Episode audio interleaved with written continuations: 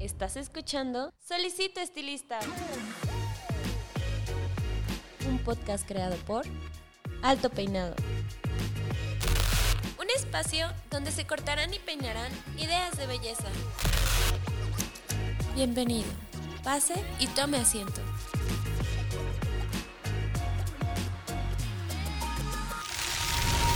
Este episodio es patrocinado por Cold Brush, la nueva herramienta de Babyliss Pro para obtener un cabello saludable. Cold Brush hidrata, suaviza y mejora la condición del cabello.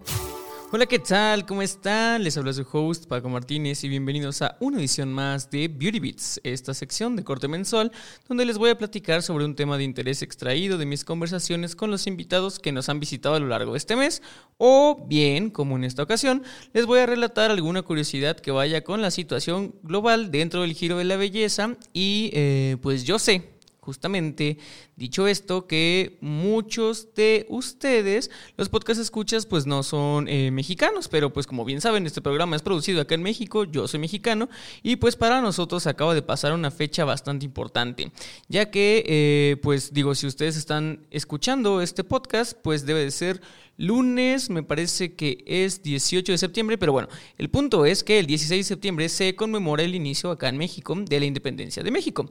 Y pues es gracias a esta fecha que quise hablarles de la moda mexicana. Pero, ¿qué creen? Podcast escucha. Al darles eh, pues muchas vueltas en mi cabeza sobre, sobre el tema, pues no logré aterrizarlo del todo.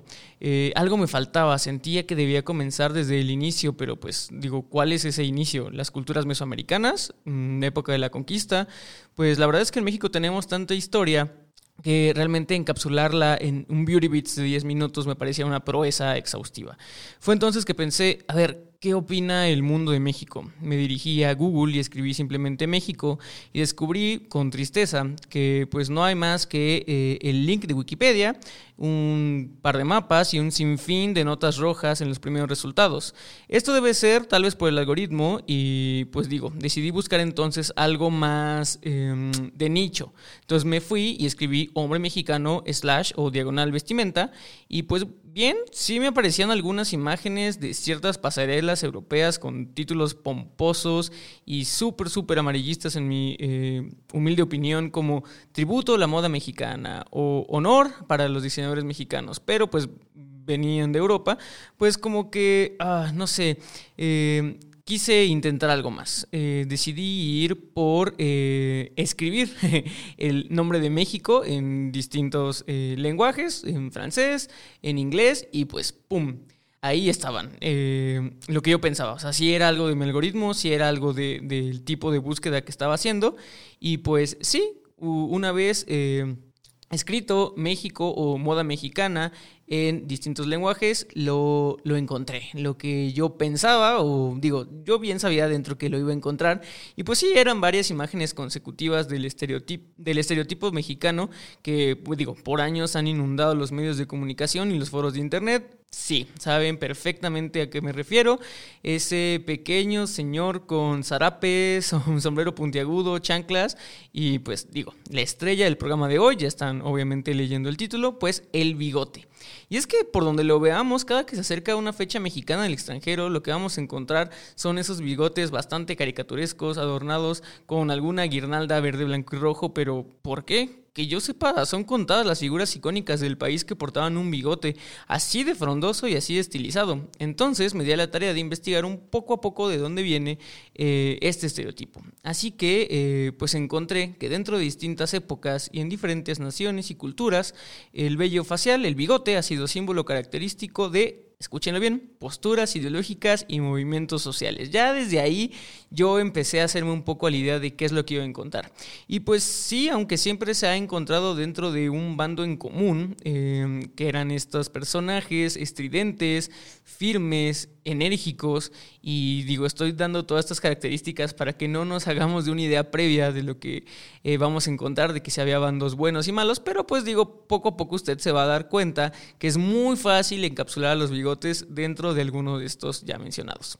Si bien muchas culturas ya se eh, representaban de manera pictórica con vello facial, estos dejaban notar que simplemente era parte de su morfología, o sea, ahí estaba porque obviamente les crecían y ya. Sin embargo, son pocas las culturas que se representan en su día a día con vello facial ya estilizado o recortado o representado de alguna manera que no fuera simplemente porque ahí estaba. Algunas de las más antiguas son algunas figurillas de barro eh, chinas del año 300 a.C. que representaban comandantes o soldados. Y aquí es donde empieza un poco el alboroto podcast escuchan. Eh, verán, al principio el bigote se representaba con tanta virilidad que en diversas culturas era prácticamente parte del uniforme militar. Y esto no lo estoy diciendo al aire, literalmente era parte del uniforme militar. En los años 1800, muchos países europeos decretaron que sus fuerzas militares debían usar bigotes, forzosamente. Quienes no pudieran crecer uno, eh, sobre todo si eran muy, muy jóvenes, recuerden, recuerden que antes no había edad para entrar, simplemente si uno ya era puberto podía entrar a la milicia, eh, y si eran muy jóvenes y no les crecía el bigote, tenían que usar uno forzosamente falso o pintarse uno con cera negra. Todo esto junto con los uniformes que obviamente estaban diseñados para ser lo más extravagantes posibles, eh, hacían o lo que pretendían era dar una imagen que intimidara al enemigo. Y es que gracias a esta figura que da el bigote y el vello facial de, mucha fuerza, de virilidad o, o, de ser pues peligroso, es que muchos ejércitos bárbaros empezaron a utilizarlos. Y es gracias a eso que incluso dentro del Islam dejarse crecer la barba y recortarse el bigote es símbolo de separarse de las prácticas poco civilizadas justamente de, de sus agresores. Siguiendo con las prácticas militares, también estaban los zares rusos, quienes son los que ponen de moda la figura clásica del bigote frondoso que ya se empieza a asemejar mucho al bigote caricaturesco que vemos en México, ¿no? Ya saben, el que está peinado con las puntas hacia arriba, eh, es muy frondoso eh, en la raíz y pues tiene como em, esta apariencia un poco grasosa, obviamente eh, característica de que se peinaban antes con mantecas o con grasas pues animales, ¿no? Y es que gracias a estos zares es que todos los comandantes de alto rango, sobre todo en, la Unión Europea, empiezan a portarlo, ¿no? Lo hacen un símbolo meramente ligado con la milicia por décadas. No es hasta el inicio de la Primera Guerra Mundial que debido a las máscaras de gas utilizadas por los ejércitos, escuchen bien, británicos y estadounidenses, es que este decreto de que todos los soldados deben de usar bigote es retirado y es ahí donde las grandes mentes del marketing político ven la oportunidad de dirigir su atención para hacer esta separación de bandos. Básicamente, y para no hacer esto más largo, quienes portaban una barba y bigote eran, a ojos mediáticos, las figuras revolucionarias con moral ambigua que podrían convertirse tal vez en una amenaza para los valores sociales de la época.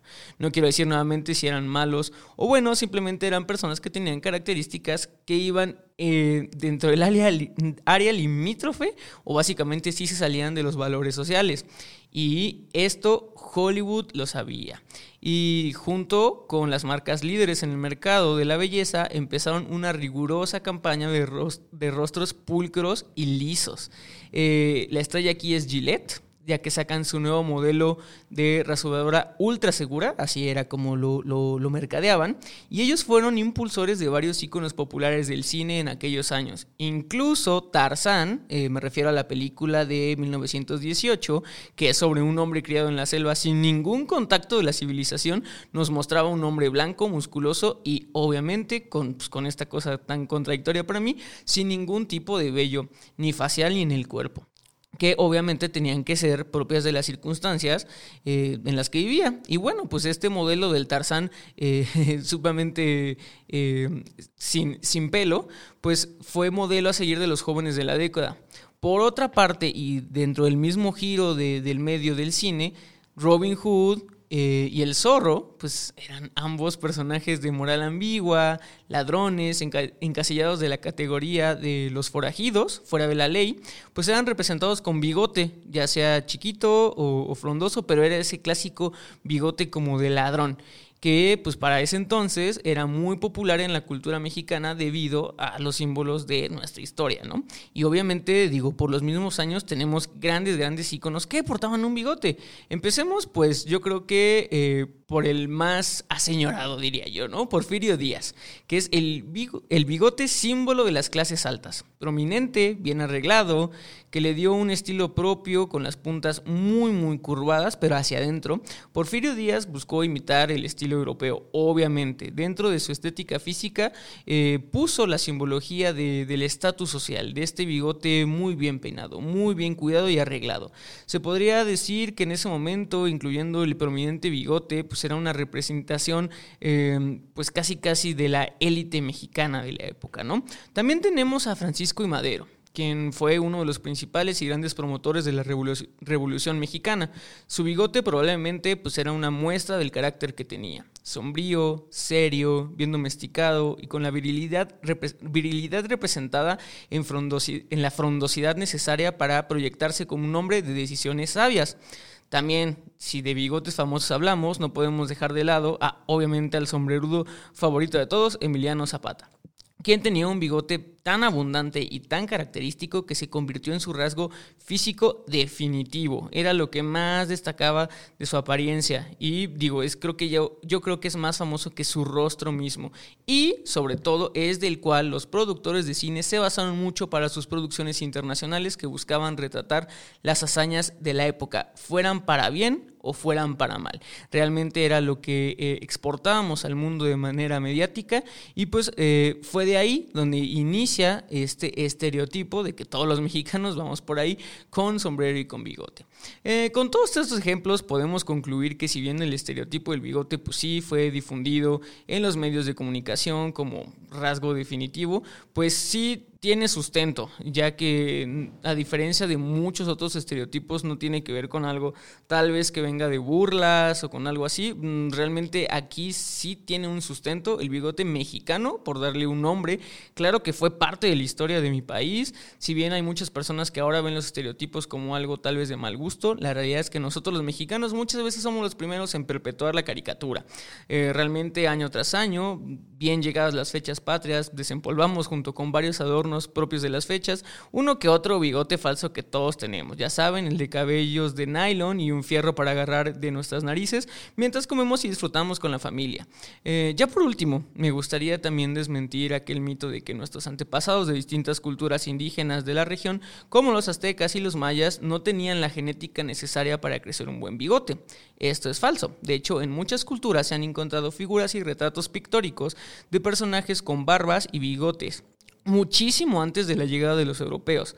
También se han encontrado que lo que asemejan ser herramientas que servían como depiladores o pinzas con el fin de arrancar los vellos faciales. Esto quiere decir que no es que no pudieran crecerse un bigote o una barba, es que estaba mal visto traer uno y que por moda, por estética, no lo portaban. Incluso en otras culturas sí el bigote era destinado solo para los más altos rangos. Hay un escrito de eh, el heraldo Francisco Cervantes eh, de Salazar, eh, la fecha no me acuerdo bien, pero aquí es donde describe a Moctezuma II como delgado, moreno, con pelo largo y negro con barba tan larga que medía un geme.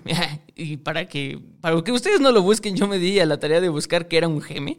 Y es eh, la distancia que hay con la mano extendida entre los extremos de los dedos índice y pulgar. Si usted hace eh, pues esa hace usted el gesto, pues verán que realmente portaba Moctezuma pues, una barba bastante, bastante eh, larga para tal vez el estereotipo que se tenía del indígena eh, nativo mexicano, ¿no? Eh, también decía o dice en el escrito que era muy ágil y muy fuerte. Y pues digo, con esto simplemente lo que quiero es que vean que en México siempre han existido las barbas, siempre han existido los bigotes y pues están muy unidos a nuestras raíces y cultura.